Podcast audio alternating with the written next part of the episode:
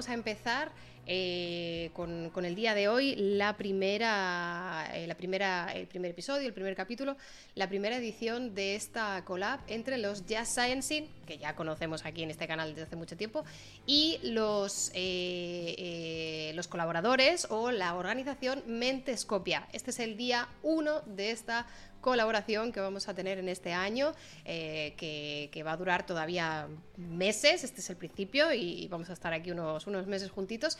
Y, empezamos hoy con una charla un poco general, ¿vale? Eh, yo creo que también, eh, tal y como están diseñados los contenidos, van a ser, van a tener sentido para ir empezando poquito a poco, metiendo como el pie en la piscina, ahí el dedo, luego el otro dedo, luego tal, y luego ya acabamos con el, agua hasta el cuello, ¿no? Pero en el buen sentido de la metáfora, eh, ya me están cancelando los de Mentescopia, ¿eh? ya me están cancelando. No, dame, dame, dame una oportunidad de explicarme, por favor, no me juzguéis por mis metáforas. No eso me tendrán que poner en, los hilos funados de Twitter. No me juzguen por mis metáforas. Ese va a ser mi, mensaje. Anyways, eh, gente, voy a daros un poquito de, info y un poquito de contexto, por si no conocéis Mentescopia. Eh, que aunque ya he puesto un montón de, enlaces por, eh, por Twitter, en Instagram, que por cierto, ahora que lo estoy pensando, no he avisado por el WhatsApp. Voy a avisar también por WhatsApp. Gente, venirse para saber sobre salud mental. Ya en Twitch. Ala. Así. Así soy. De eh, campechana. Como el rey. Bueno, como el, como el anterior. Vamos a intentar evitar temas eh, políticos y, complejos en estas colaboraciones, ¿os parece? A mí, me parece una buena estrategia. Em, entonces, eh, gente, hoy vamos a tener la primera charla eh, en este marco de, colaboración con, Mentescopia. Espero que, os guste, yo tengo la verdad muchísimas ganas y, como ya digo, está diseñado de una manera que vamos a ir adentrándonos desde diferentes ángulos o desde diferentes eh, perspectivas a lo que es la salud mental. Vamos a tocar muchos temas. Estoy segura que quedan temas que os gustaría que tocáramos que no vamos a poder tocar aquí. Estoy convencida. No os preocupéis, porque además de lo que vamos a ver aquí en streaming, Mentescopia está colaborando con otros creadores de contenido en otras redes y podéis ir allí a, tener eh, a consumir más contenido. Eh, también en ediciones anteriores de Mentescopia tenéis un montón de contenido. Así que no, os preocupéis y no os agobiéis y decís, ay, pero es que justamente eh, esto que, yo quería que hablarais no habéis hablado, o el día que hablasteis eh, yo no estuve, no os preocupéis porque esto se sigue quedando en diferido y eh, más adelante estará en YouTube. ¿De acuerdo? Eh, un poquito de información sobre Mentescopia para que estéis ya eh, situados en, lo que es. Eh, Mentescopia es un, grupo liderado, bueno, es como una colaboración, ¿de acuerdo? Anita, muchísimas gracias por esa racha, un besazo. Em, es un grupo multidisciplinar. ¿Qué quiere decir? Que eh, forma parte o colaboran eh, diferentes entidades con diferentes backgrounds, ¿de acuerdo? Hay gente eh, que está enfocándose en una divulgación, hay gente que está enfocándose en más en el lado de investigación, otros en el lado más clínico y esto, este paraguas es como una psiquiatría translacional y esto pertenece al Instituto de Biomedicina de Sevilla y a la red Cibersam. ¿De acuerdo? Luego, todos estos que están por aquí, por allí por el, por el sur, están colaborando con la Fundación Española para la Ciencia y la Tecnología, el Ministerio de Ciencia e Innovación, FECIT. Gente, nos paga el perro Sánchez. Ya puedo decirlo, el perro Sánchez me está pagando para decir que las vacunas funcionan. Eh, ya ya se, caen las caretas, eh, ya no puedo esconderme más. Hasta aquí hemos llegado y, bueno, y alguien, alguien tenía que decirlo, alguien, alguien tenía que estar aquí eh, dando la cara y diciendo, eh, soltando factos, pero, pero bueno, es lo que hay. Eh, no pasa nada, seguiremos viendo antivacunas y todas estas cosas, así que, así que no preocupéis. De repente eres Facu Díaz. ¿Cómo he llegado aquí? ¿Quién soy? Esto es terrible, esto es terrible. Muchísimas gracias, Fractos. Por la ciencia. Muchas gracias por la ciencia, te lo agradezco de verdad. Muchísimas, muchísimas gracias por esa resuscripción. Eh, te lo agradezco un montón. El perro ahí soltando billetes, el perro soltando billetes. Em, entonces, eh, ¿qué se intenta abordar eh, por parte de Mentescopia y, qué estrategias siguen? o un poco el por qué también me contactaron a mí para formar parte de, esto. Y es que, sobre todo, uno de, los, uno de los grandes pilares o uno de los grandes objetivos de Mentescopia es llegar a adolescentes o adolescentes o eh, menores de 25 años, porque eh, el 70% de los trastornos eh, ocurren en la adolescencia, en estos primeros años de, eh, de la veintena y entonces eh, son las personas que, eh, mejor les viene esta información porque van a poder detectar síntomas tempranos, van a poder preguntarse cosas, van a poder reflexionar sobre si la situación que tienen es, digamos, normal o si deberían quizás buscar pues, algún profesional de, la salud mental que aconseje, que guíe, que quite miedos o que dé algunas pautas. Así que, ¿dónde están los jóvenes? Os estaréis preguntando. Pues en Twitch. Los jóvenes están en Twitch. Que sí, gente, Manu, aquí también hay jóvenes. Aquí también hay jóvenes. Aquí también hay jóvenes, no te preocupes. Eh, entonces, eh, la idea es eh, alcanzar o llegar a estos jóvenes que, es donde se pueden eh, empezar a ver, se pueden empezar a diagnosticar todos estos, eh, todos estos procesos y beneficiarse. Ahora bien, a veces a los jóvenes no les llega esta información, pero como mira, dice su, aquí, efectivamente, a lo mejor a los adolescentes no les llega la información, pero a, la a las madres como su cuevas de los adolescentes también les resulta muy útil toda la información que espero eh, compartamos hoy y en los futuros streamings.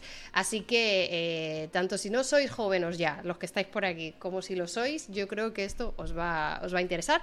Y nada, el formato, como ya, mm, como ya os podéis imaginar, es un Jazz Sciencing o un Jazz Sciencing adaptado, digamos. Van a ser eh, cortitos, van a ser charlas de una hora, con, eh, normalmente con un invitado o invitada, aunque habrá alguna excepción, donde vamos a debatir temas concretos, ¿vale? Eh, en el tema de hoy sí que es verdad que va a ser un poco general, porque vamos a hablar de eh, bienestar emocional, eh, salud mental en la sociedad y todas, todas cosas así como un poco generales, conceptos que parecen muy abstractos, pero que vamos a intentar definir así un poco más al detalle. Y, y luego ya en otros streamings más adelante ya vamos a ir abordando temas bastante más concretos. así que os recomiendo, por favor, que si tenéis dudas generales, sobre todo eh, de otros temas que vayamos a, tratar en el futuro quizás, dejadlas en nuestro Discord porque después, cuando se marche el invitado, voy a repasar todas esas preguntas, dudas, comentarios, voy a intentar aclarar lo que yo pueda. Si es un tema que ya se ha tocado por parte de Mentescopia, pues eh, os remito a ese contenido. Si es un tema que vayamos a tratar en el futuro, pues también os lo digo si lo vamos a tratar en el futuro. Y si es algo que yo no puedo contestar porque seguramente no tenga la formación adecuada, lo remitiré a los colaboradores que quizás eh, sí lo puedan hacer. Así que nada, eh, os prometí que íbamos a empezar puntuales y que teníais que estar vosotros puntuales, así que no voy a defraudaros eh, yo con, no ser yo puntual. Así que voy a empezar a, presentaros a, nuestro nuevo invitado ya, que forma parte de nuestra familia de los Jazz Science en este caso colaborando con Mentescopia. Vamos a tener a Benedicto Crespo, que es, y esto sé que algunos vais a hacer chiste porque es catedrático, y yo sé que muchos estáis pensando con, vamos a tener una charla catedralicia hoy, pero literal. Hoy va a ser una charla catedralicia con Mesopotámica, yo sé que hay muchos eh, que seguro que se les ha venido esta palabra a, la mente, y hoy va a ser literal eh, porque es catedrático de, psiquiatría en la Universidad de Sevilla, eh, jefe de servicio de salud mental del Hospital Virgen del Rocío, investigador, también líder o iniciador de todos estos proyectos de divulgación de de, Mentescopia. Eh, y bueno, eh, es eh, un crack, si me permitís la palabra, así que voy a, voy a dar paso para no perder ni un minuto más y aprovechar cuanto más podamos la charla que, que, vamos a tener hoy. Os recuerdo que además de las preguntas estas que podéis dejar en el Discord, yo voy a estar leyéndoos en el chat si tenéis dudas. Si hay un momento en el que nos vamos, empezamos a hablar de cosas muy técnicas, gente. La idea es que vosotros en el chat también participéis, nos vayáis guiando un poco qué temas os consideráis más o menos interesantes y nosotros también adaptarnos, porque si quisiéramos tener una charla los dos en privado, pues lo haríamos en Teams y no aquí delante de vosotros. Entonces, de verdad os invito a que participéis mucho en el chat, que yo os voy a estar leyendo y vamos a estar intentando contestar a lo que, a lo que salga. Eh, sin más dilación, gente, os pido como siempre muchísimos, muchísimos aplausos en el chat para dar eh, una bienvenida como no, eh, Catedralicia, a nuestro primer invitado del Jazz Science en colaboración con Mentescopia, Benedicto Crespo. ¿Qué tal, Benedicto? ¿Cómo estás? Hola, buenas tardes. encantado de estar aquí y de esta presentación eh, tan académica que has hecho. Pero bueno, vamos a, vamos a irnos al, terreno y espero que podamos tener una conversación absolutamente de que todo el mundo disfrute y sin, irnos del suelo, como digo. Por supuesto, por supuesto. Eh, bueno, eh, muy bienvenido y muchísimas gracias eh, por, bueno, por impulsar Mentescopia allá en sus orígenes y en este año por hacerlo conmigo en colaboración con, con, mi comunidad aquí en Twitch con estas charlas. Em, yo te quiero preguntar ya de entrada un poco... que cuando impulsaste, cuando empezaste a, desarrollar este proyecto de Mentescopia, si esperabas que llegara donde está ahora y o ¿qué cosas todavía consideras que faltan por conseguir? Esta pregunta no la teníamos eh, anotada en la lista, pero me, apetece saber qué piensas. Bueno, cuando empieza Mentescopia es eh, fruto de un análisis muy sencillo que hacemos, ¿no? De decir, bueno, eh, muchos de los mensajes de salud mental van dirigidos a la población adolescente o adultos jóvenes, pero cuando nosotros comunicamos desde la parte, digamos, más asistencial, más científica, como tú dices, eh, lo que habitualmente hacemos es utilizar los canales científicos, propiamente dicho, o, medios de comunicación que habitualmente no son utilizados por esta franja de edad de estas personas. Entonces dijimos, hay que, hay que cambiarlo. Estamos insistiendo en que la adolescencia y la adultez joven es una edad clave donde debutan muchas, un porcentaje muy importante de, trastornos mentales y los mensajes, digamos, encaminados a esa preservación de la salud mental o a esas eh, conductas que nos pueden proteger de o factores de riesgo de, no somos capaces de comunicárselo a esa población. Entonces vamos a buscar esos canales y a partir de ahí empieza Mentescopia, eh, que se va fraguando, como tú dices, durante estos años y que estamos eh, gratamente eh, sorprendidos o que o disfrutamos del estado que está, del éxito, digamos, o, ahora mismo de, la, divulgación que se está produciendo, pero que no nos contentamos con esto, como dices, e intentaremos ir buscando nuevas formas de llegar a, este, estas edades, que no es fácil, y también incorporar contenidos que sean de interés siempre desde la rigurosidad científica, no hay moral, nosotros no vamos a decir lo que está bien o lo que está mal, vamos a mostrar evidencia para formar y que luego evidentemente cada una de las personas que nos escuchen pueda utilizar esa información como libremente, individualmente considere. ¿no? Eso es una característica de nuestro mentescopio. Bueno, eh, yo soy eh, firme creyente de que se pueden explicar papers bailando en TikTok, o sea, no, lo cortés no quita lo valiente, se puede hablar con, rigor y, alcanzar la población que quieras. Eh, siempre y cuando sepas a dónde quieres ir ¿no? y tengas el, interés de llegar. Em, has, dicho que eh, en esta época estos, estos adolescentes o estos eh, jóvenes adultos que tienen, es donde hay como más factores o hay cierta vulnerabilidad.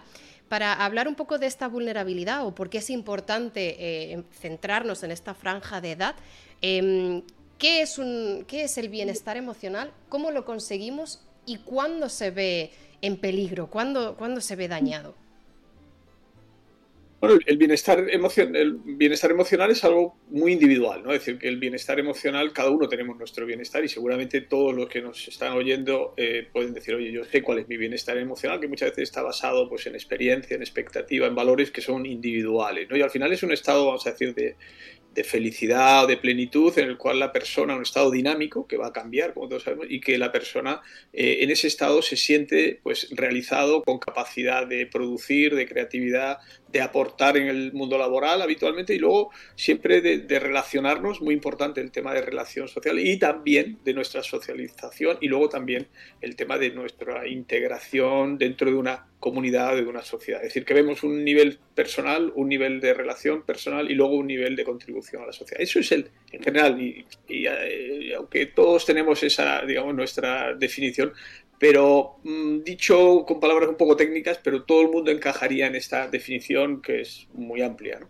Eh, es que ya, ya con esta definición yo ya tengo 3.000 preguntas, porque ya empezamos a eh, eh, eh, tener unas relaciones sanas, ¿no? O tener unas interacciones, ya sea con un círculo familiar, ya sea con un círculo social, pero se, dice mucho esta frase de los seres humanos son una especie social, hay que estar, hay que socializar, hay que no sé qué, pero luego cada uno, como tú bien dices, tiene como cierta individualidad de, bueno, yo no soy tan social como quizás se espera de mí. ¿Dónde están los límites? ¿Cómo ha venido también el boom de las redes sociales? Porque yo a lo mejor no salgo de mi casa en un día, pero estoy conectada con, bueno, no sé cuántos somos ahora en el directo, pero ahora estamos conectando con muchas personas, aunque no eh, de manera física. Eh, eh, ¿cuánta, ¿Qué rango de diferencia individual podemos encontrar en estos aspectos que has dicho y cómo han afectado las redes sociales en esto? El rango es muy grande, es decir, que yo, yo tengo claro que la normalidad es muy amplia ¿no? y que tenemos que considerarlo en ese sentido y que, como decía, es eh, amplia e individual, es decir, que cada uno se va a sentir cómodo en ese estado de bienestar, de felicidad, donde se siente plenamente con esas capacidades en, en distintos estados ¿no? y ahí pueden entrar, evidentemente, situaciones de, como digo, personalidad, rasgos de personalidad, personas que tienen más o menos capacidad social o que por patología pueden tener alguna dificultad para esas relaciones sociales. Pero no nos olvidemos que en, global, en la globalidad, es decir, esta interacción humana, la interacción social es algo que, es necesario para, para, en muchos casos, para ese bienestar. Entonces, el desarrollo de la persona muchas veces está relacionado con esa sociabilidad. Y dicho de otra manera, la falta, el aislamiento, la soledad no, no buscada, ojo con este matiz que es importante, es muchas veces un, un, factor de riesgo de patología o de trastornos de, mentales. ¿no? Es decir, que esa soledad no deseada está muy asociada a factores, eh, puede ser causa y consecuencia, ¿no? Pero muchas veces está asociada como causa de, trastornos o de eh, cuadros de, afectivos, depresión, es un factor de riesgo de suicidio, es decir, que estamos ya viendo como, como esa interacción social es muy importante y debemos protegerla. Las redes sociales eh, es como todo, y no voy a decir nada que, que no se haya dicho, es decir, que si están bien utilizadas son una herramienta de crecimiento y que vamos a entender de salud, si son mal, mal utilizadas, es, seguramente estamos hablando de una herramienta, como creo que algunos de los datos que estamos manejando últimamente, se convierte en peligrosa, peligrosa para los niños, peligrosa para los adultos, temas de adicción, temas de, aislamiento, temas de bajo rendimiento, es decir, que, que es eh, yo creo que fue muy bienvenida porque fue una revolución y bienvenida es y una revolución sigue siendo, pero Ahora hay que ver esos matices que estamos diciendo porque las redes sociales, como bien eh, estás eh, diciendo, se asocian realmente a pérdida del bienestar en muchos casos. ¿no? Entonces hay, que, hay que tener ahí un control. Claro, eh, bueno, es que yo creo que ahora mismo nosotros somos un claro ejemplo del uso de las redes sociales precisamente para crear conciencia de los o sea, para crear conciencia de los posibles peligros de las redes sociales, ¿no? Yo creo que eh, todo tiene cabida eh, y todo tiene su, su, contexto positivo si se sabe manejar. volviendo también un poco al tema de que hay unas, un rango de individualidad dentro de unos pilares muy asentados. Em, una cosa que, me hace reflexionar es que cuando tú no sabes que puede haber cierta individualidad en algunos conceptos, no te paras a pensar si es algo que necesites o no. Decías antes, la soledad no buscada es un problema. Em, y, un poco también eh, eh, cuántas relaciones sociales o con qué frecuencia eh, necesitas relacionarte. Y tengo la sensación de que justamente en este periodo de adolescencia, no se suele hacer esta autorreflexión o, esta reflexión de qué necesito yo, qué me sienta bien a mí. Eh, muchas veces te dejas llevar por lo que esté de moda, por la cultura, por tu familia, por tus círculos, sin quizás eh, eh, plantearte qué te está sentando bien a ti o si hay una conducta que te está haciendo daño. ¿Cómo haces que los jóvenes adolescentes o jóvenes adultos se planteen esas cosas si, si no sale de ellos? ¿Cómo, cómo incitas a, que reflexionen en esos conceptos que son muy complejos, por otra parte? Bueno, vamos a otro tema, ¿no? Otro tema que yo creo que es muy importante que, que, trae esa colación y es el tema de, poder reflexionar como individuos, no cada uno de nosotros, reflexionar, analizar, eh, meditar en muchos casos, ¿no? Yo creo que es una, son verbos que en nuestra cultura occidental se hacen se hace poco realmente, creo que tenemos poco tiempo, dedicamos poco tiempo a estas actividades, a estas acciones y creo que es importante, es muy importante a cualquier edad. Seguramente, seguramente ese déficit en las edades de adolescencia es aún más complicado porque nuestros valores cuando somos adolescentes, nuestra, nuestra eh, eh, gratificación viene por otros factores muchas veces más externos de identificación, identidad eh, individual, personal identidad social, identidad grupal, es decir, que tenemos muchas identidades que nos vienen dadas de fuera y que ahí nos hacen quizás tener poca, poco tiempo para esa reflexión individual de decir, oye, ¿qué soy yo? Incluso muchas veces esa identidad individual todavía no está del todo formada, digamos, con lo cual ahí entramos en un, en un, momento realmente de cambio, que es la adolescencia, un momento de inestabilidad per se, ¿no? Pero no quita, no quita para que realmente eh, debamos eh, eh, mandar mensajes, insisto, mensajes eh, educacionales o formativos en los cuales concienciemos o eh, eduquemos a la sociedad de que igual que sabemos cómo, de, cómo el desarrollo de, o cómo los niños deben cuidar la salud bucodental o cómo un adolescente debe cuidar su salud física intentando no poner factores de riesgo cardiovasculares, eso lo tenemos asumido. Seguramente vamos por la calle en esos micrófonos que salen por ahí en la televisión y de papá y la gente hace... Si ahora decimos, ¿qué pasa con la salud? ¿Qué, qué, qué cuidados hay que hacer? ¿Cómo nos protegemos? ¿Cómo hacemos que esas fases o esas etapas vitales que son muy importantes, las que estamos hablando, crezcan en un entorno protector y no en un, en un entorno de riesgo. ¿no? ¿Cómo lo hacemos? Okay. Y que la gente sepa perfectamente lo que supone el, generar muchas especies. Esto es un binomio, ¿no? Es una dupla donde está el individuo y está la sociedad en muchos temas, en muchos casos, ¿no? Un poco haciendo un esquema. Entonces, claro, la relación de expectativas del individuo hacia la sociedad o lo que, todos los factores de la sociedad hacia el individuo que pueden estar resumidos en algo muy ambiguo que es el estrés, entre expectativas y estrés nos movemos en un balance o en un balancín que es muy complicado de equilibrar. Si tenemos muchas expectativas y no cumplimos, nos vamos a alto, alto malestar. Si la sociedad nos presiona a mucho estrés, también nos vamos a malestar. ¿no? Entonces, el que tengamos esa cultura, esa educación, eh, digamos, emocional, dicho así también de una manera, creo que es muy importante y que y que mm, desde la salud mental, que es mi, rol en esta sociedad, eh, yo creo que defenderíamos claramente que hay que, fomentar esa, esa, educación, esa educación emocional en todo el, circuito educativo o fuera del circuito educativo en esas edades. Porque realmente estamos forjando, estamos eh, protegiendo o estamos poniendo en riesgo a los individuos para que en, el futuro, cuando son adultos, aparezcan enfermedades eh, o trastornos mentales. Y, el objetivo es bajar las tasas para evidentemente mejorar la calidad de vida del individuo, de la eh, persona. Eh, estabas eh, dando esta, explicación y esta reflexión y, me ha recordado que cuando yo era adolescente, cuando yo estaba en el instituto, se empezaba, en aquella época, yo soy del 90, en aquella época se empezaba a hablar del bullying en el colegio. Era cuando empezaba a decirse que eso era el acoso escolar, se llamaba bullying, había como empezaban a, brotar palabras y expresiones que antes no conocía o no existían para dar nombre a comportamientos, a situaciones, a contextos, etcétera, etcétera. Y, bueno, luego también ahora, hoy en día tenemos el bullying digital, ¿no? El bullying cibernético y el ciberbullying y todas estas cosas. Em, ¿Cómo crees que esta educación eh, sobre la salud mental o sobre el bienestar emocional en, estos adolescentes, ya sea desde una educación académica, ¿no? ya sea por parte de los institutos o por parte de, la familia o los círculos eh, más cercanos. ¿Cómo crees que ha avanzado en los últimos años? Y, aquí, también te hago una pregunta un poco mm, hago de abogada del diablo.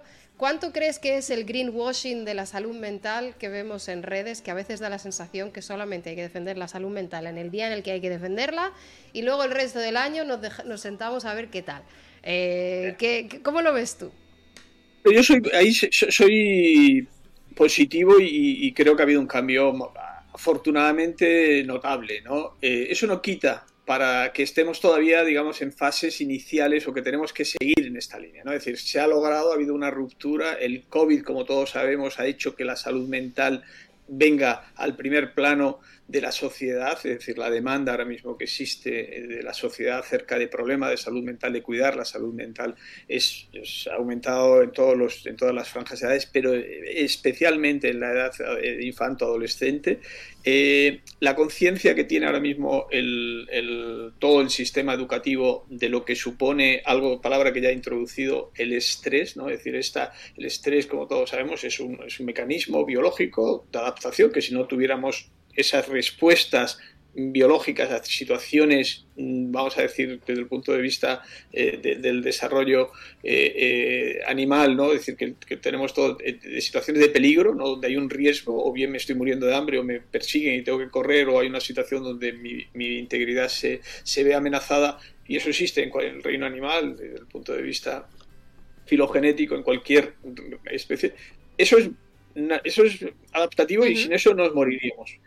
Pero en el momento en que esto se genera en un estrés de alto nivel y mantenido, importante, mantenido, ahí estamos en una, eh, digamos, la fisiología se torna, va palabra técnica, en patofisiología. Es decir, lo que es normal se convierte en una funcionamiento anómalo que lleva a la enfermedad. Entonces, claro, todo lo que estamos hablando del entorno escolar eh, es un tema que afortunadamente la conciencia actualmente en nuestra sociedad es alta y que se está trabajando, se tiene que seguir trabajando porque aún nos llegan casos donde esto, por mucho que se pongan alertas y se pongan sistemas de detección en el sistema educativo, es una realidad, pero una realidad donde todo el mundo, que puede, podemos no detectarlo, pero ahora mismo todo el mundo es consciente de que esto es un problema que mejorar los sistemas de alerta o de detección de ese sistema. ¿no? Y eso ha cambiado.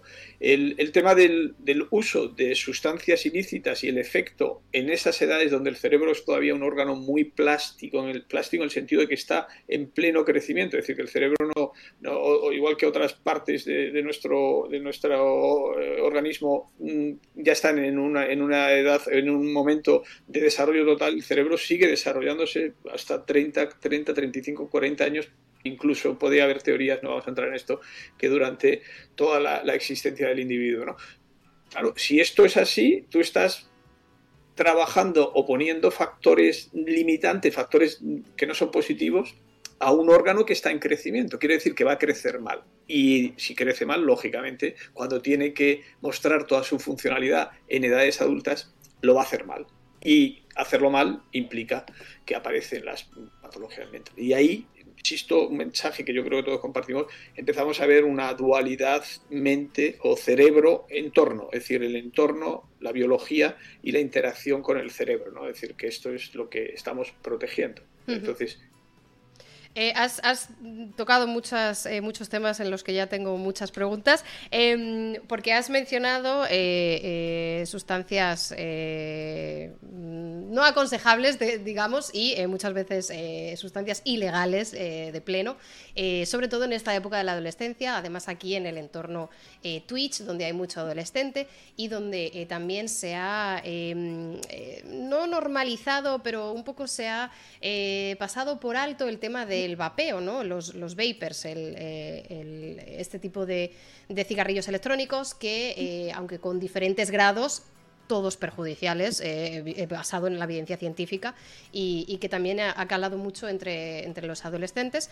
Y, claro, yo, yo sé que si hay adolescentes viéndonos o si hay padres, madres de adolescentes, van a decir, claro, pero es que en esas épocas son muy influenciables por compañeros, por lo que ven, experimentan, tienen las hormonas como las tengan, tienen el desarrollo como que esto fisiológicamente es eh, cierto, ¿no? Tienen unos picos hormonales muy variados. Es eh, el momento ideal, entre comillas, para hacer estas locuras porque tienes todas las cartas de la baraja para ir a ello. ¿Cómo previenes esto en la medida, de lo posible, sobre todo para eh, evitar consecuencias irreversibles, que es un poco el, problema que, enfocados en salud mental que puede tener luego en la edad adulta? Yo te, respondería en este caso, eh, y que no sirva de precedente con una palabra, yo creo que es información, formación, educación. Es decir, ahí es donde, donde nosotros nos, ponemos como objetivo, es decir, que las personas conozcan cuál es la realidad, cuál es la evidencia en torno a eso y por qué hay más riesgo en determinadas edades y por qué a partir de determinadas edades el cerebro, digamos, ya está conformado y cualquier tóxico, cualquier eh, nox, eh, sustancia noxa, cualquier eh, elemento disturbador que entre tiene menos efecto sobre el cerebro. Entonces eso, eso es una realidad. Entonces es cierto todo lo que dice el adolescente y todos hemos sido adolescentes con nuestras peculiaridades y, ese es el, riesgo. Por eso esa, esa es la, situación, la situación que nosotros o el, o el foco que nosotros queremos eh, abordar. ¿no? Es decir, sabemos que es el riesgo, sabemos que ahí es donde se van a fraguar muchas de las enfermedades mentales. Estamos hablando, los porcentajes siempre son porcentajes, pero si te digo uno, un 70% de las enfermedades mentales van a debutar antes de los 22, 25, 22, 23,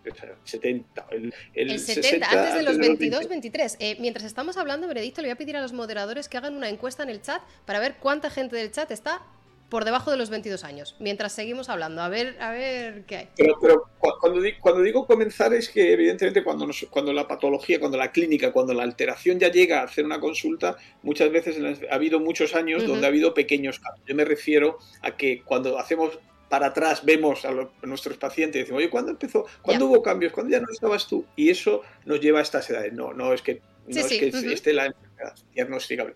Pero bueno, ahí ya se están produciendo esos cambios. ¿no? Entonces, claro, el, que, el que no trabajemos desde el punto de vista del sistema sanitario o desde el punto de vista del sistema educativo o desde el punto de vista de la sociedad en general, en que esta información esté disponible y que llegue por los canales y de manera que adecuada en contenido a, las personas, ahí es donde, donde creo que tenemos que hacer un esfuerzo. E insisto, hoy estaba en otra, en otra, otra reunión y, decía eh, el ejemplo que, hemos visto social y que lo usamos muchas veces, del tema de, de cómo accidentes de coche o cómo otros problemas sociales, ¿no? que se entiende que pasan a ser problemas entre comillas, y esto no es exacto, pero por alguno de ellos no es problema de salud pública, algunos sí son problemas de salud pública, vemos cómo la sociedad pone más empeño en vamos a por esto, vamos a intentar esto nos está pasando ahora con el tema del suicidio, que como sabéis todos está muy de moda, el, problema del, suicidio. Eh, afortunadamente eh, todo el mundo eh, es consciente y acepta que es un problema de salud pública, es decir, las cifras son alarmantes, vamos creciendo en España, vamos creciendo en edades jóvenes y tenemos que hacer algo, tenemos que cambiar. ¿Cómo, cómo podemos abordar esto? Creo que desde la información y la educación quizás sería el camino o la autopista más directa entendiendo la complejidad y que esto no va a haber una eh, un causa o eh, evento-efecto, ni mucho menos. Pero, ahí tenemos que estar y creo que en una sociedad como la nuestra nos debemos exigir el tener esa, esa, esa capacidad de, de, informar y que realmente le llegue a las personas que son las personas que, entre comillas, están en riesgo. Y, un poco eh, volviendo a lo que estábamos hablando antes, ¿no? Eh, quizás llegar a esas personas requiere que esta información se aplique a todos los niveles, en todos los tipos de plataformas, redes, formatos, eh, bailando en TikTok o en un programa de radio, porque de nuevo no sabes dónde están escuchando esas personas que puedan necesitar esta información y que, y que incluso había una persona en el chat que, que, también hacía una reflexión, incluso con 46 años, nunca es tarde, ¿no? Para decir, oye, quizás a lo mejor esta información que tengo ahora me ayuda muchísimo. Pena que no la tuviera quizás en aquel momento, pero ahora todavía puedo eh, sacarle partido, eh, sea, sea donde sea. Em, has hablado también de, has mencionado varias veces el tema del estrés, eh, de una manera crónica, ¿no? el estrés, que esto, como lo has dicho, de manera evolutiva tiene una justificación, chachi perfecto, nos llega el león en la sabana, corremos, o sea, esto es el ejemplo clásico que todo el mundo entiende, un pico de adrenalina nos sirve, parar la digestión nos sirve para sobrevivir. Ok, ahora bien, cuando parece que me están comiendo los jaguares todos los días, mi cuerpo no da más, eh, tengo un estrés crónico que puede, eh, eh, como dices, ¿no? en unas épocas vulnerables de desarrollo, causar cambios irreversibles o en épocas adultas que aunque no tengamos tanto desarrollo cerebral también nos puede afectar en muchos niveles. Em, ¿cómo, ¿Cómo es, así en nuestra sociedad parece que hemos normalizado este estrés crónico, ya todo el mundo está estresado, lo normal es estar estresado en tu trabajo, lo normal es llegar muerto al viernes y descansar el fin de semana lo justo para volver al lunes. Em, eh, no, sé, ¿cómo, es esto de la normalización del estrés y, lo común que es eh, en tanto, eh, tanto en adolescentes como en adultos? Eh, bueno, lo, lo, que, lo que tú bien dices, ¿no? Es decir, que al final eh, llega un momento en que eh, cuando hablamos de, como tú dices, normalización de lo que es normal, ¿no? Entonces empezamos a la normalidad como salud, normalidad como promedio, ¿no?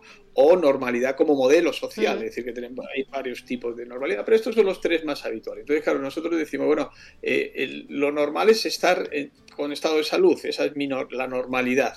Estamos hablando de la normalidad como, no como modelo, que es otra normalidad, sino como, como, el promedio. Entonces, ¿qué es lo que estamos viendo? Y antes hablábamos un poco, y son temas, insisto que son temas muy, muy sociológicos, psicológicos, que hay muchos ángulos, pero bueno, yo, yo os cuento un poco lo que nosotros defendemos o, promovemos desde aquí. ¿no? Es decir, que al final, claro, estamos en, ese, en ese binomio que decía ¿no? de, de, personal, de cuáles son nuestras capacidades, y ahí aparecen conceptos también muy, muy o visiones que son muy oportunas como es todo lo que es el, el desarrollo, ¿no? la, la, la, el,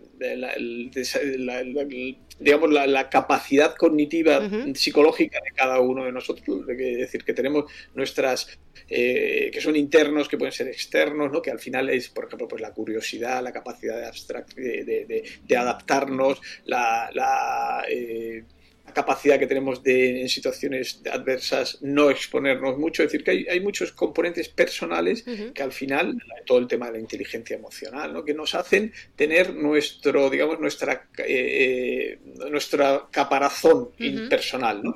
hay personas que tienen más y personas que tienen menos. Y luego, algo de lo que yo creo que, no, que, que, es destacable es lo que está ocurriendo en nuestra sociedad, ¿no? es decir, en nuestro entorno, en nuestra comunidad. ¿no? Eh, entonces, claro, ahí sí que estamos viendo cómo eh, factores eh, que antes no, no, no, estaban tan presentes empiezan a estar muy presentes en, nuestra sociedad. Y entonces hay factores que pueden ser amenazantes desde el punto de vista de, éxito social, de necesidades, de a veces, y esto puede ser un, poco apuloso, ¿no? es decir, pérdida de valores, con lo cual no tenemos eh, agarraderas, digamos, entonces la persona en ese sentido, todo lo que viene de fuera puede sentirse como que supera, supera nuestra capacidad. Y ahí aparece esta fricción que hablábamos antes de estrés. Entonces tenemos nuestra sociedad que es cambiante, que es más exigente, que muchas veces por esas falsas expectativas que nos podemos generar nos llevan a frustración y ahí tenemos quizás la tormenta perfecta. Es decir, pocas capacidades o menos capacidades hablamos de algo que también yo creo que es muy relevante para la salud mental, es, es cómo potenciamos esas capacidades del, del, individuo y lo hacemos en estas edades, es decir, que no estamos, es decir, que yo, yo soy muy, muy, siempre que hablo de esto, soy muy práctico, esto no estamos hablando de filosofía, digamos, de algo que esté fuera de realidad, no, no, estamos hablando de personas que crecen, que tienen un entorno escolar, familiar, social, que viven en un barrio, que tienen unas condicionantes socioeconómicas que le circundan y estamos hablando de cómo todo ese entorno puede cambiar para, depende del individuo, ¿no? De, de, estado vital. Entonces, esto es concreto. ¿Y cómo mejoramos eso del individuo? Pues nos, lo, debemos preocupar, nos lo debemos proponer o nos lo debemos preguntar, ¿no? Es decir, eh, sería importante durante la época educativa prestar atención a algo, todo esto que estamos hablando del desarrollo, eh, del desarrollo emocional o del propio bienestar emocional, de qué herramientas tenemos, cómo educamos esa eh, inquietud, esa curiosidad intelectual o cómo hacemos que las personas tengan más inteligencia emocional. Es decir, nos preocupa, debemos trabajar en esto y al mismo tiempo, también muy importante, debemos controlar en algún momento esos condicionantes externos, esa exposición externa. Claro, pero eh, es, que estaba eh, justo reflexionando. Eh, digo, eh, a mí el capitalismo me causa estrés, pero a lo mejor yo sola no puedo cambiar el capitalismo, no puedo cambiar eh, toda la sociedad, no puedo cambiar a todos los españoles para que ese ambiente no penetre en mi caparazón que a lo mejor se ha visto, eh, bueno, debilitado por mis capacidades innatas, ¿no? O adquiridas. claro, yo no le puedo pedir al capitalismo que me deje tranquila, pero sí que puedo intentar asegurarme de ir adquiriendo unas herramientas, a mejorar esa inteligencia emocional, a lo mejor ser capaz de identificar esos triggers, ¿no? identificar esos patrones, esos elementos que a mí me van a provocar una desestabilización por lo que sea, por eh, activación de traumas o por eh, que yo ya tengo eh, algunos patrones de comportamiento de la adolescencia que están más sensibilizados ¿no? a los ambientes. Y, claro, y, estaba reflexionando eso, yo no puedo cambiar a la sociedad, pero sí que puedo intentar mejorar eh, ciertas herramientas personales o dentro de mi círculo. Yo sé que hay mucha gente eh, aquí en el chat que, tienen eh, hijos semiadolescentes o alrededor de la adolescencia y que a lo mejor se están preguntando eso de, claro, ¿cómo le digo yo al gobierno que cambie cosas, pero o que cambie la educación? Pero a lo mejor en este círculo, en la, en la capacidad en la que las personas podemos afectar a nuestro círculo más cercano, ¿Qué herramientas podemos eh, eh, prestar, eh, disponer? Cuando, sobre todo a los padres que pueda haber en el chat, ¿cuándo es preocupante? ¿Cuándo es de, uy, esto no está, creo que no se cubre suficiente en el colegio? Creo que debería buscar ayuda profesional. o, ¿cómo, ¿cómo, puedes actuar? ¿Cómo puedes reaccionar ante estas vulnerabilidades que ya puedes empezar a ver o que quizás no ves, pero sospechas? Cuando yo digo sociedad, no, estoy hablando de nuestra sociedad, digamos, en general. Yo creo que, entre comillas, cualquier, las prevalencias, el, número de enfermedades mentales, de trastornos mentales a nivel varía, pero varía poco a nivel, de decir, que hay zonas, de, es decir, que en todas las sociedades, en todos los modelos económicos, las eh, prevalencias, vamos a decir que es similar. Esto no es exacto, pero bueno, nos sirve para lo que estamos hablando. Es decir, pero, por ejemplo, imagínate que las ciudades, los ayuntamientos, se preocupan de que las zonas verdes, de que haya espacio para hacer deporte, actividad física muy importante para todo lo que estamos hablando. Ojo que estamos hablando creo que es importante también. Es decir, en todo esto no estamos hablando de la parte más cerebral, biológica, donde alguien me puede decir, eh, mire, yo tengo, un familiar mío tiene un, trastorno de espectro autista y ahí hay un condicionante biológico, desarrollo, y todos estos, toda esta argumentación que estamos haciendo no aplica directamente a este. Pero cuando estamos en esa línea de pérdida de bienestar, donde todavía muchas veces no hay diagnóstico, no podemos entrar en la parte superior del trastorno porque no entraría dentro de estas categorías, que, de categorías diagnósticas de enfermedades que nosotros podemos diagnosticar, pero la persona está sufriendo, la persona está pasando mal. Estamos hablando de ahí abajo, eh, de ahí abajo en el sentido de, un poco utilizar un poco esta, esta, analogía de arriba y abajo, ¿no? Pero, pero claro, ahí imagínate que las ciudades permiten que haya más Mm, clubs de, relación. Imagínate que las ciudades cuidan la polución de manera más, cuidan el ruido, por ejemplo, que esto en otros países europeos se cuida mucho más que en España. Y claro, yo no, pretendo cambiarla el modelo, eh, no sé, empresarial ni el modelo, no, no, pero sí que hay cosas que desde la sociedad y entendiendo que somos ciudadanos que vivimos en sociedad, los ayuntamientos, la, comunidad, puede, puede ayudar a algunos aspectos. Y creo que es importante el que lo tengamos en mente porque ahora hay otro movimiento que me parece muy interesante y que a mí me atrae mucho, que es lo de ciudades eh, eh, mentalmente saludables. Entonces, hay un movimiento a nivel de ciudades internacionales donde esto que estamos hablando lo estamos llevando a, o lo están llevando a la, a la realidad. ¿no? o determinadas asociaciones de determinados barrios o, sí, barrios de ciudades que ya trabajan en esos aspectos, que no estamos, no hay una, un intrusismo profesional, no. Aquí lo que estamos es intentando entrar en esa parte donde hay una parte más preventiva y de promoción de salud. Y ahí todos podemos actuar. Y, los, insisto, ahí se pueden hacer muchas cosas de las que yo estoy esbozando. Lo único es que nuestra, la sociedad, los individuos y por, y por lo tanto su, combinación en conjunto, en sociedad, en comunidad, deben entender esto. Entonces, decir, oye, no, es que esto es importante. Esto no es un tema banal. Lo que has dicho antes del, acoso en los colegios. Esto no es un tema de pobre a este, le ha tocado, pues le ha tocado. No, mm. no. Es que esto no lo podemos. ¿Por qué? Porque estamos. Es que no podemos permitir. O, perdón, ya termino un poco este, esta, el tema de los de los grupos vulnerables, ¿no? Es decir, que, claro, nuestra sociedad es una sociedad, entre comillas, de bienestar, estamos en el primer mundo, estamos, pero claro, esto no, no le afecta a todo el mundo por igual. Entonces, ¿qué pasa con poblaciones, eh, pues, eh, con cierto grado de estigma social o eh, determinadas eh, etnias o determinadas población migrante. Es decir, claro, estas personas que están en grupos vulnerables de... Tendremos tendremos que poner, pregunto, tendremos que poner foco e intentar que esas personas reciban el apoyo que deben para tener ese, digamos, para bajar el estado de malestar y controlar el riesgo de que aparezcan enfermedades. Yo creo que es, un, es una discusión lícita y que debemos plantearnos en, nuestra, en, nuestra, en nuestro país.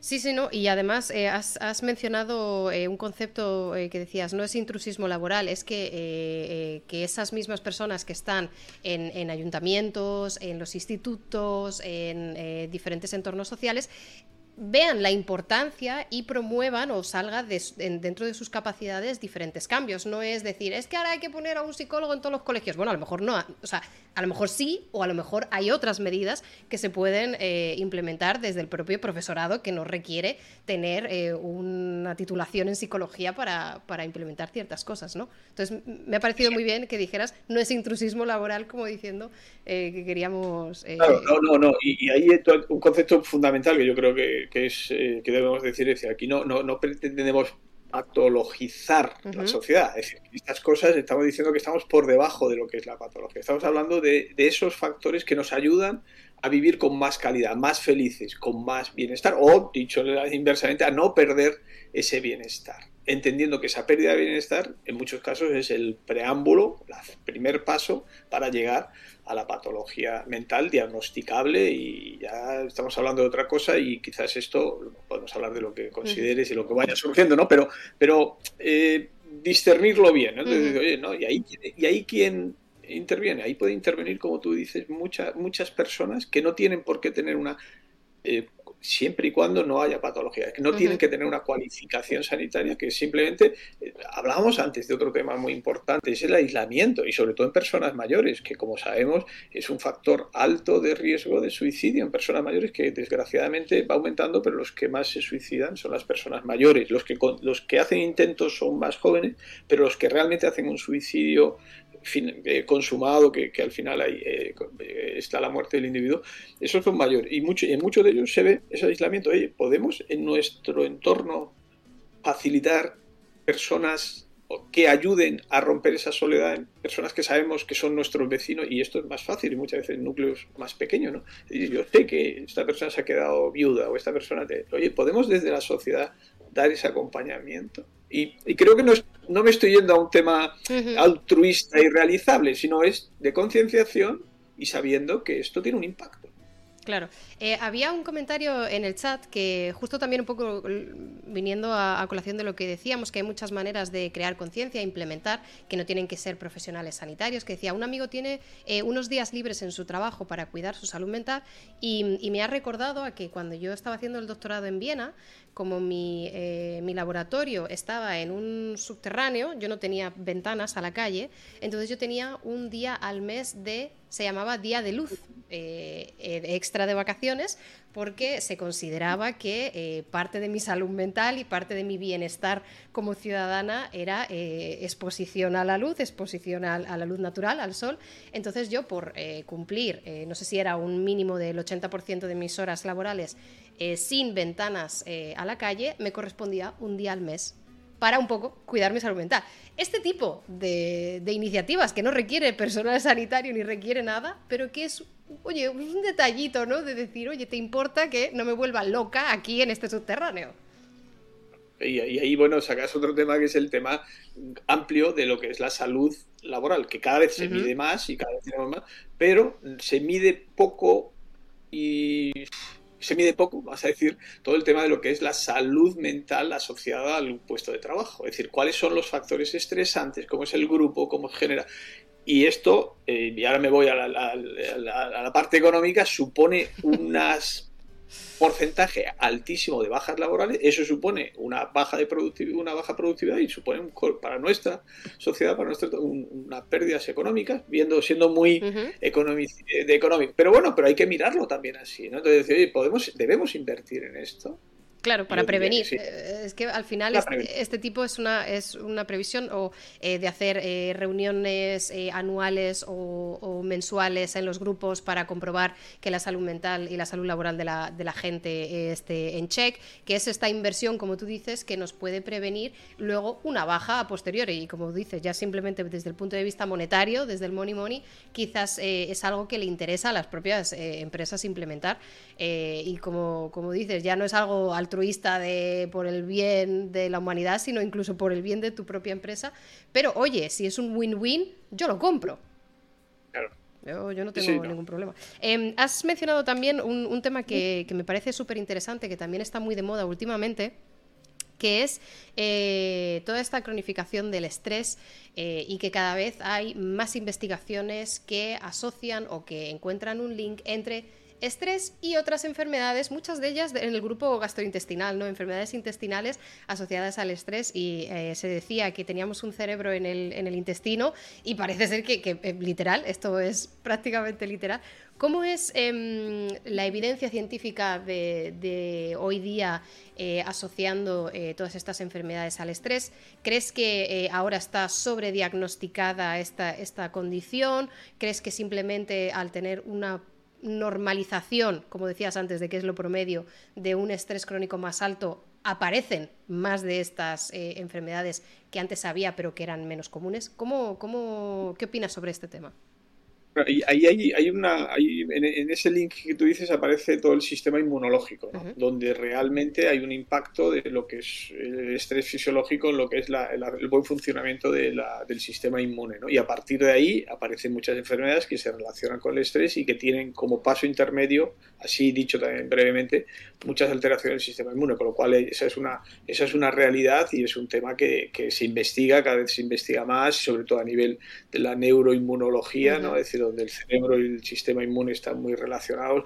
Eh, nuestro, lo, que dices del intestino, pues eh, ahí aparece otra palabra que yo creo que también es muy conocido y es el tema de la microbiota, la flora intestinal, ¿no? Es decir, cómo el tipo de flora intestinal está afectando el funcionamiento cerebral y, puede ser predisponente de enfermedades mentales y hacemos investigación en esa microbiota haciendo análisis de heces, incluso eh, determinados eh, se plantean algún tipo de trasplante o de cambios de heces para cambiar la flora intestinal. Eso es un gran área de, de, investigación, pero que está muy, muy situada en todo lo que decimos el tema de la neuroinmunología, ¿no? que es un tema eh, apasionante. A nosotros, desde el punto de vista de investigación experimental, también estamos ahí involucrados, ¿no? Es decir, eh, decir cómo, cómo podemos controlando eh, reacciones inmunológicas o, o, lo contrario, cómo determinadas eh, reacciones o, procesos inmunológicos puede estar alterando lo que es la, el funcionamiento cerebral y dando pie a enfermedades mentales. Eso es un tema de investigación. No tenemos en salud mental ahora mismo, no hay eh, psiquiatría en salud mental, no hay ningún biomarcador, no hay ningún elemento que se asocie directamente a un diagnóstico.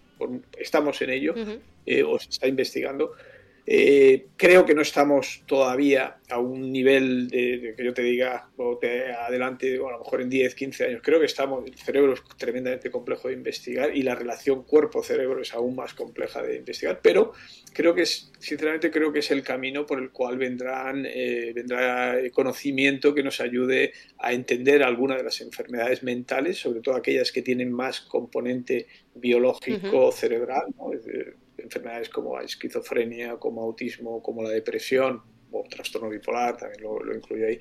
Seguramente ahí entrarán, habrá hallazgos que nos vayan eh, acercando a un conocimiento exacto y a partir de ahí proponer nuevas, eh, nuevos tratamientos más específicos. Pero, pero ahora mismo eso está, estamos lejos, pero a tu pregunta creo que es importante también que, entendamos el cerebro como ese órgano plástico que decía antes, pero tremendamente o muy comunicado con el resto del cuerpo. Entonces, esa comorbilidad, eh, problemas eh, que de, de, infarto, de problemas cardiovasculares y enfermedad afectiva, problemas, como tú bien dices, de autoinmunidad o dermatológicas que tienen su eh, tiene su, asociación a enfermedad mental, es decir, que, claramente el cerebro está muy conectado con el, con el cuerpo y con el resto del cuerpo y a partir de ahí hay mucha interacción y, mucha patología que, están, que están asociadas con, causas de, más, somáticas, ¿no? digamos. Eh, claro, es que yo creo que todos tenemos la, imagen mental de nuestro cerebro ahí encasulado en el cráneo, nadie lo toca, nadie lo dice, porque siempre lo difícil que es acceder con tratamientos al cerebro y tú dices, bueno, pues si es difícil acceder a un tratamiento, más difícil será un microorganismo de mi intestino, pero no, tienen eh, eh, autopistas de peaje especiales y saben cómo conectar eh, eh, muy pues directamente, mucho mejor que nosotros. Eh, me interesa mucho pues el tema de, la microbiota y de la neuromodulación porque creo que tiene mucho potencial. como tú dices, todavía no hay marcadores y además el tema de la investigación de microbiota, eso es una complejidad espectacular. Pero, pero, mm. a mí me da como optimismo, sobre todo en el tema de prevención, porque parece que tenemos como mucha data indirecta de tener una buena alimentación, tener una vida eh, eh, no sedentaria, eh, tener como vínculos sociales. Hay como mucha data que ya llevamos acumulando mucho tiempo, que no sabemos exactamente cuál es la llave que toca, ¿no? cuál es la tecla que toca, eh, pero que quizás sí que parece que se van eh, modulando y, a lo mejor tienen eh, una, gran implicación o pueden encontrar que encajan en, los tratamientos de manera preventiva o, de manera complementaria a la farmacología. ¿Cómo es em, en la actualidad el tema de combinar farmacología con otras terapias que no requieran de fármacos eh, ¿Ha cambiado en los últimos años? ¿Se utiliza eh, un poco más? ¿Es menos? ¿Cómo, cómo va esto? Eh, bueno, yo, creo que, que, se está, hay un, también hay un desarrollo de todas las terapias, ¿no? psicoterapias o incluso de terapias eh, con, digamos, más eh, naturalistas, ¿no? Que en algún momento no nos olvidemos que muchos de los fármacos que utilizamos vienen de productos naturales, es decir, que esto, esto, esto hierba hasta que alguien dice que, que, ese producto natural tiene un efecto, ¿no? Es decir, no, no quiero decir que tengamos que recurrir a los productos naturales de entrada, pero, pero considerar ahí. Y en tema de psicoterapia, por supuesto que hay un crecimiento, por supuestísimo que es complementario y en algún momento es el único o el tratamiento principal que debemos abordar para evitar eh, utilización de fármacos en situaciones que no estaría indicado y que en muchos casos podría generar un tema de adicción o mal uso, y estoy hablando de la super eh, prescripción, recetas y uso eh, no racional de las benzodiazepinas, de los, eh, voy a hablar algún nombre comercial, no sé si hay algún problema, pero los, bueno, son, son genéricos muchos de los diazepanes o el alprazolán, es decir, que eh, el lorazepam, orfidal, son nombres que todos tenemos, el transilium, el tranquimacin, todos los tenemos y muchas veces quizás hay una, quizás no, hay un abuso o una mala prescripción inicial que debería haber sido sustituida por abordajes desde el punto de vista de psicoterapia, no una psicoterapia muy compleja, pero manejo de ansiedad, otro tipo, el mindfulness, que está muy de moda y que también se puede hacer un mal uso, como antes hablábamos de las tecnologías, pero que bien indicado y bien eh, empleado es una perfecta herramienta para el manejo de cuadros de ansiedad, de pérdida de bienestar, que no deberían llegar a, esa, pasar al piso de arriba, como estoy diciendo en toda la, entrevista. Y esto lo tenemos que, le tenemos que dar el valor que tiene y debemos integrarlo dentro de las herramientas.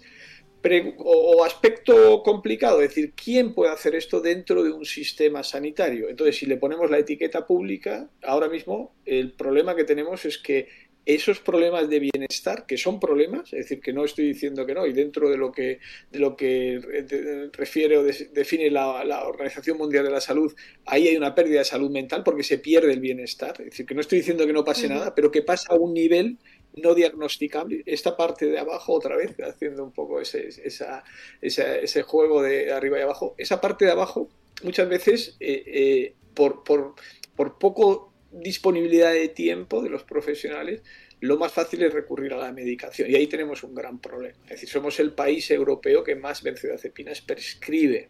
Entonces, claro, aquí hay, es un problema, otro problema de, de, salud importante. Entonces, ¿cómo, podemos dar respuesta a esas necesidades con esas herramientas que estarían más indicadas. Y ahí tenemos un gran problema porque, como bien sabéis, se sabe, no hay profesionales, mismo hay una carencia eh, y que va a ir aumentando en los próximos años de profesionales de salud mental que puedan, psiquiatras, psicólogos clínicos o psicólogos eh, en general, que puedan hacer estas, estas eh, terapias. Hay un, dentro del sistema sanitario público hay un déficit Y, eh, claro, el, eh, atención primaria no le podemos pedir, bajo el punto de vista, este es un tema muy, muy, caliente, no le podemos pedir que hagan este tipo de intervenciones. Ellos sí que apoyados por salud mental. ¿no? Entonces estamos ahora en, esa, en ese desarrollo de, de herramientas que ya estaban hace años, pero implementarlas para poder, desde atención primaria, con la ayuda de salud mental y otros profesionales, dar respuesta a esos cuadros leves de malestar o de pérdida de bienestar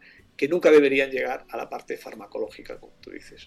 Claro, pero es que es muy complicado porque eh, yo a lo mejor me imagino la impotencia de gente que nos está eh, escuchando, que está por el chat, y dice, vamos a ver, si hay herramientas eh, farmacológicas, si hay herramientas complementarias o incluso a, veces alternativas a la farmacología o en estadios previos, pero no hay personal sanitario. Aquí ya tenemos lo que tú dices, otra barrera más, que es la barrera socioeconómica, de poder acceder a eso. Les pedimos más a los sanitarios sanitarios también están diciendo, mira, yo ya no puedo dar más. O sea, yo me imagino, ¿no? La impotencia de estas personas de decir, pero si hay tantas herramientas o si hay tanta investigación y evidencia científica y luego no llega a la gente por, todos estos problemas que hemos enumerado. Entonces yo, yo me imagino ¿no? la impotencia y la desesperación de, personas que, que, puedan verse incluso en esos estadios de, de bajo nivel, como tú dices, previos o que pueden ser gestionables todavía, que no te eh, eh, mellan tanto en la calidad de vida, antes de tener que acudir a unos, eh, a unos estadios de farmacología, pero que no tienen las herramientas ni cómo acceder a ello. ¿Qué, qué, ¿Qué le decimos a esa gente, Benedicto? No sé si tienes eh, alguna respuesta o te he puesto en un compromiso, pero... No, no, no, no, no, yo pero creo que ese es el debate, ¿no? Yo creo que, como tú dices, y mucha de la gente que nos puede estar oyendo puede decir, sí, muy bien, pero, pero ¿cómo accedo a todo esto? ¿Quién me da, y, luego, ¿quién me da criterios de calidad de lo que se está haciendo? Con, porque lo he dicho antes con tema concreto de todo el mindfulness, ¿no? decir, no, no, no vale y luego en todo esto, pues como siempre, cuando hay mucha demanda, cuando hay mucha demanda, pues esto es territorio de crecimiento de gente que sin cualificación dice que y al final también vemos como esto como en todo. Nosotros al final cuando vemos a determinadas personas que han estado en determinados tratamientos mal hechos como puede ver un cirujano que es más claro no si tú vas a un cirujano y sale algún escándalo de cirugías plásticas no hechas por cirujano y al final es terrible lo que pues aquí es igual no, no, tenemos la cicatriz pero tenemos el mismo hecho y cuando tú lo ves cuando ves a esa persona a este paciente tú dices madre mía pero es que ha habido una mala praxis durante mucho tiempo o un mal diagnóstico y muchas veces viene por esto no es decir ese territorio pero pero qué debemos hacer yo esto es una lucha continua nuestra no es no es, la, no es el no me lo planteas y digo no sino que esto estamos continuamente no y ahí desde el punto de vista de la sanidad pública, que es lo que yo, ahí tenemos que, ser, eh, no, voy a decir nada, pero voy a decir que tenemos que ser imaginativos a la hora de, cómo podemos darle respuesta a estas personas que tienen una necesidad, que tienen una necesidad, que es una necesidad, vamos a decir, de esa pérdida del bienestar, que debemos darles herramientas para que ellos mismos gestionen con, con, esa ayuda en la situación y no, y no debemos patologizar porque si patologizamos y lo pasamos al piso de arriba, que es lo que nos está pasando, los sistemas sanitarios están saturados de problemas, vamos a decir, que no deberían haber llegado. Entonces tenemos que ser imaginarios. ¿Y eso qué quiere decir? Pues eh, muchas veces eh, debemos recurrir a herramientas online que existen y que pueden ser buenas, temas de relajación, temas de autogestión de emociones. Debemos recurrir a estos otros, eh, digamos, profesionales que nos pueden ayudar a hacer grupos de manejo de ansiedad y aparece enfermería, pueden aparecer trabajadores sociales, pueden aparecer personal que, viene, mm, mm, digamos, poco desde el punto de vista mm, sanitario de salud mental, pero que tiene la capacidad de poder llevar esto. Esto puede ser controvertido lo que estoy diciendo, pero eh, eh, en un momento de escasez de profesionales, como nos quedemos cada uno en nuestra casilla y decir, no, no, esto lo tengo que hacer yo, si no, esto yo, al final, lo que dejamos es a mucha gente sin atender y creo que, replantear esto creo que es, digamos, es una obligación dentro de, las personas que tenemos cierta responsabilidad a la hora de, los, eh, de establecer el sistema sanitario de salud mm. mental. Yo creo que es un planteamiento, no es fácil, no hay una solución fácil, pero debemos apoyarnos en estos, digamos, otros profesionales que nos pueden ayudar a hacer ese tipo de intervención, insisto, va por debajo de patología. Y luego, eh, herramientas digitales. Y esto que a lo mejor, insisto, puede ser controvertido, si uno mira qué ocurre en países anglosajones, en Estados Unidos el tiempo de psiquiatra es tan caro que muchas de estas terapias o estas aproximaciones las hacen otro tipo de profesionales y más cerca en Reino Unido es un modelo muy similar a lo que yo estoy diciendo. ¿Y por qué? Porque no hay profesión, no hay psiquiatras, no hay psicólogos clínicos y porque el tiempo es tan caro para pagar que tenemos... Y uno puede decir, es que esto se pierde calidad. Pues seguramente sí, no digo que no, pero se pierde calidad, pero se da algo de asistencia controlada. De la otra manera, es que eh, me, estaba intentando eh, imaginar un poco con ejemplos que, yo eh, entienda o que yo haya utilizado un poco el, modelo que planteas y se me hace un poco similar a en la época COVID comparar las mascarillas con las vacunas. Y, yo creo que en este caso todos estos grupos de, de apoyos de gestión de la ansiedad, mindfulness bien hecho, bien guiado y tal, estos pueden identificarse con las mascarillas de, bueno, vamos a ver, en este contexto texto puede poner un parche, puede ayudarte a no contagiar, a no empeorar, a reducir eh, la hospitalización y la saturación de los hospitales, pero sin olvidar que te tienes que poner la vacuna en el momento en el que puedas, quieras, eh, se permita y, esto te proteja, ¿no? No eliminar la vacuna, no quedarte solamente con la mascarilla y olvidarte de la vacuna, pero hasta que te toque ponerte la vacuna, pues a lo mejor ir tirando con la mascarilla eh, te, puede ir ayudando, porque como tú dices, que se pierde calidad, sí, yo prefiero la vacuna. Yo, obviamente yo prefiero una cura, una prevención, pero mientras me dan cita para la vacuna, pues a lo mejor con la mascarilla puedo ir eh, frenando un poco todo el caos que, hay a mi alrededor. No sé si estás de acuerdo con mi metáfora, yo suelo hacer muy malas metáforas. No, no, me parece bien la analogía, pero, pero y además un poco por, porque lo que tú dices, es decir, que esa mascarilla no es que sea solo preventiva, sino que puede ser curativa, es decir, que con la mascarilla puedes solucionar tu problema. Y lo que estamos haciendo, lo que debemos hacer es que esas mascarillas, digamos, vayan mejorando de calidad y que las puedan utilizar o que sean mascarillas de muchos tipos. Entonces te dicen, no, eh, la mascarilla china es muy mala y no nos sirve. Pues a lo mejor no, pero a lo mejor hay una mascarilla china que no es como la mascarilla buena que se hace en España y que la hace una gran empresa de, Alcalá Real en Jaén, una de las que hay muchas, pero esta la conozco bien, eh, no, no, no es lo mismo, pero dice, bueno, pero si no tengo mascarilla, mejor uso esta que ha demostrado. Entonces yo creo que es bueno. Yo creo que esa analogía creo que es bueno. Y, y es algo de lo que los, los, que nos están escuchando yo creo que deberían entender también y buscar, porque eso nos va a facilitar al sistema sanitario. Evidentemente tiene que salir del sistema sanitario, pero, pero la gente, yo recuerdo hace años y todavía pasa que la gente decía, no, los genéricos no, la medicación genérica no, porque la medicación genérica pasa unos criterios de, de calidad de farmacología exacta exactamente no, pero muy parecidos a lo que son los, los productos eh, eh, originales, ¿no? Entonces, claro, tú dices, no, genérico no, pues sí es lo mismo. Es decir, entiéndeme, no, si tú me vas a tal, pero es, la eficacia es muy similar, ¿no? Entonces, decir, ¿por qué no? Pues, ¿por qué no? El por qué no, e insisto, en una época de por supuesto que habrá debate y alguien en, la audiencia estará diciendo, no, no, lo que hay que hacer es aumentar el número de profesionales. Por supuesto, nadie discute esto. Pero lo que estamos hablando es que no hay en el mercado. Es decir, yo ahora mismo en nuestro hospital estoy buscando seis profesionales, seis, entre, entre psiquiatras y psicólogos clínicos, y no hay nadie en la bolsa de Andalucía, no hay nadie. Perdón, en la bolsa de mi hospital, no hay nadie, nadie, nadie que pueda trabajar. Y, y claro, tengo que hacer dos, seis personas, pues seis bloques de pacientes que van a recibir vamos a dar una solución, pero que en principio. Pero el tiempo, ya simplemente el tiempo de espera ya va a ser más largo. O sea, es que eh, eso es obvio.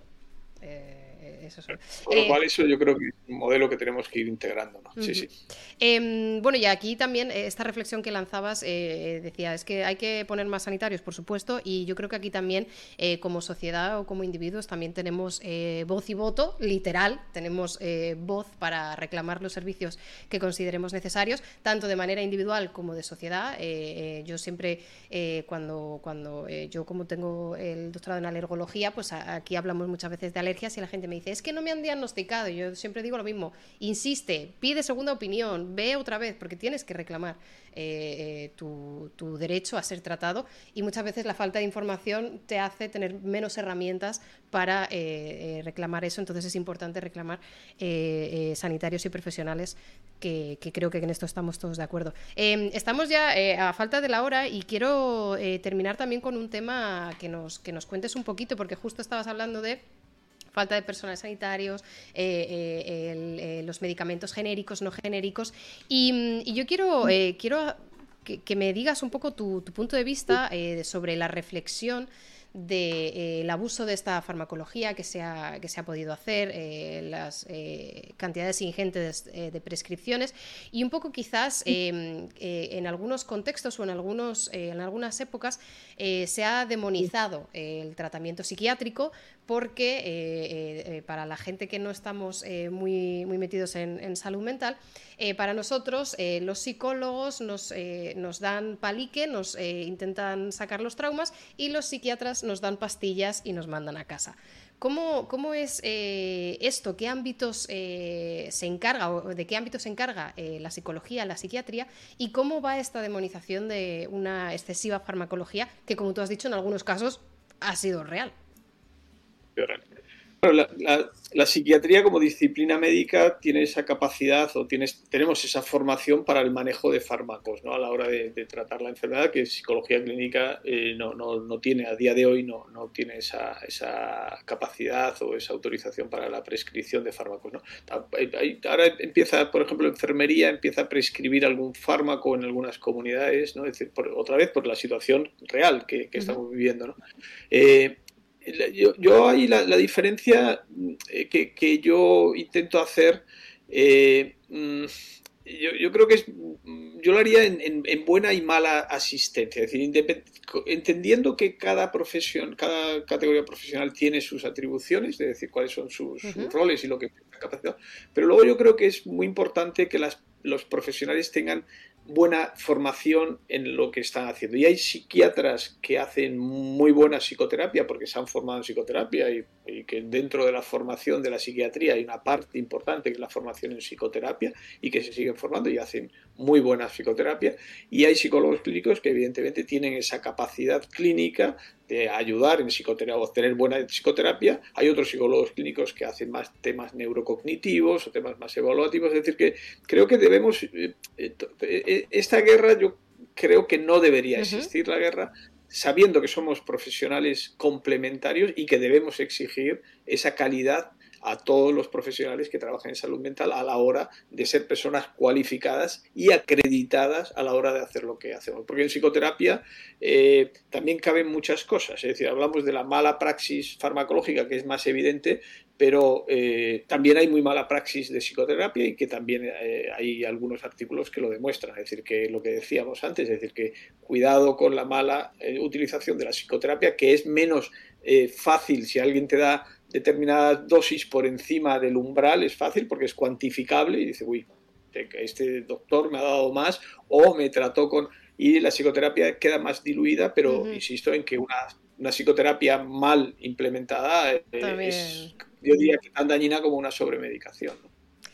Eh, bueno, pues eh, muy buena, eh, muy buen point. exigir esa profesionalidad, sea del ámbito que sea, y, ser conscientes de, bueno, de las tareas ¿no? que, tiene cada, cada, una y que a veces es necesario acudir a un profesional o a otro profesional según, según el caso. Como siempre, ante la duda, nosotros desde aquí siempre decimos consulten con sus médicos de cabecera, con sus profesionales sanitarios de salud mental de donde sea, porque es quien conoce vuestros casos vuestro, vuestra situación personal y quien os puede aconsejar eh, mejor. Pero, eh, Benedicto, ha sido tremendo placer. Al final, lo que decíamos, eh, nos, faltó tiempo. O sea, preguntas y temas no faltaron. nos faltó casi tiempo. no sé si quieres lanzar un, último mensaje, ya sea de general, de mentescopia, de, de todos los contenidos que se vienen, de lo que, de lo que tú consideres adecuado. Yo, yo, agradecerte la entrevista, también te felicito porque, bueno, alguna de estas he hecho y no siempre me encuentro con gente que lo hace tan bien como tú. Ha sido para mí un placer y luego creo que has eh, llevado la conversación a temas relevantes. Espero que toda la audiencia haya disfrutado de lo que hemos hablado y por lo menos que haya sido esta hora, si la han seguido entero, que haya sido un tiempo productivo. ¿no? Eh, a mí lo que me gustaría promocionar es Mentescopia. Mentescopia no soy yo, es decir, Mentescopia son decenas de profesionales a nivel de todo el territorio nacional, expertos en sus eh, áreas, de lo que habla cada uno de ellos. Eh, entonces, como tener, eh, insisto, de, la variedad de temas, tener la información de expertos de Madrid, Barcelona, Bilbao, Sevilla, Granada, de cualquier territorio, cualquier zona del, territorio nacional donde estés experto, y en, unos formatos que intentamos que sean eso, que sean fáciles de entender, mensajes claros. No intentamos contar como hacemos bien, creo, los comunicadores, no todo lo que sabemos ni todo lo que quisiéramos, pero sí que esa información que puede llegar y que las personas les puede ayudar a tener otra perspectiva o otro posicionamiento acerca de la salud mental. Con lo cual, Mentescopia creo que es un buen, un buen altavoz. Eh, estamos muy contentos de cómo está evolucionando y esperemos que, eso siga evolucionando. Hay que felicitar y reconocer a toda la gente que está detrás, porque todo esto hay un soporte técnico y ahí está José Fernando y otro líder nuestro que es Fidalino Rocha, que es otro de las de, de, de Scopia, del vista relativo, y creo que hay que reconocer ese trabajo y esa simbiosis entre los que en teoría tenemos el conocimiento y los que sabe, sabéis cuáles son los canales de comunicación para que llegue a esa, a población eh, objetivo que, es la, la, edad joven y los adolescentes. Nada, muchas gracias.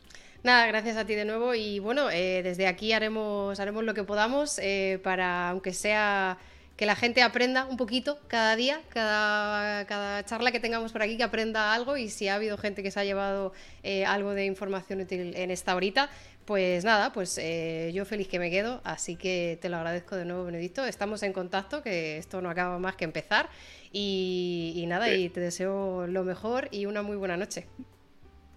Perfecto, muchas gracias, igualmente. Nos vemos, chao, chao. Gente, tremendo aplauso, ¿no?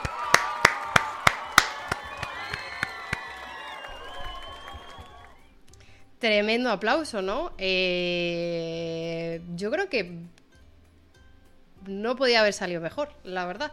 Eh, ya os avisé de que estas charlas iban a ser eh, muy eh, muy on point, iban a ser eh, eh, horas clavadas, aprox, con un poquito de flexibilidad, pero iban a ser horas clavadas porque esto también nos permite poder traer a investigadores que están, como ya sabéis, como os podéis imaginar, extremadamente ocupados y entonces en este marco yo creo que teniendo la presión de que es una hora, yo pido perdón porque seguro que voy a hablar muy rápido, pero así también hacemos a, la gente que, que delibere a buen ritmo. Así que nada, esta es la primera fase eh, de, esta, este ya Sciencing eh, featuring Mentescopia. Y nos queda eh, la segunda parte que la hacemos ahora entre nosotros, el chat y yo, yo y el chat. un poco debatiendo si habéis dejado algunas preguntas, que estoy viendo que habéis dejado algunas preguntas en nuestro Discord, ¿de acuerdo? Entonces, la idea es que ahora con toda esta charla, con todo este caldo de cultivo que nos ha generado Benedicto, si tenéis eh, dudas que yo pueda contestar, porque sepa, os pueda eh, eh, direccionar a otro tipo de contenido, así lo haré. Y si no, pues un poco para reflexionar, porque como, como bien ha dicho Benedicto, yo creo que aquí todos podemos hacer muchas cosas a muchos niveles. Los, los, profesionales sanitarios tienen su lugar, su posición, sus tareas que nadie les va a quitar y recriminar, pero me ha parecido muy interesante todas estas em, psicoterapias complementarias que pueden eh, servir a modo de mascarilla en, algunas situaciones. Y, y, en esas cosas al final nosotros también sumamos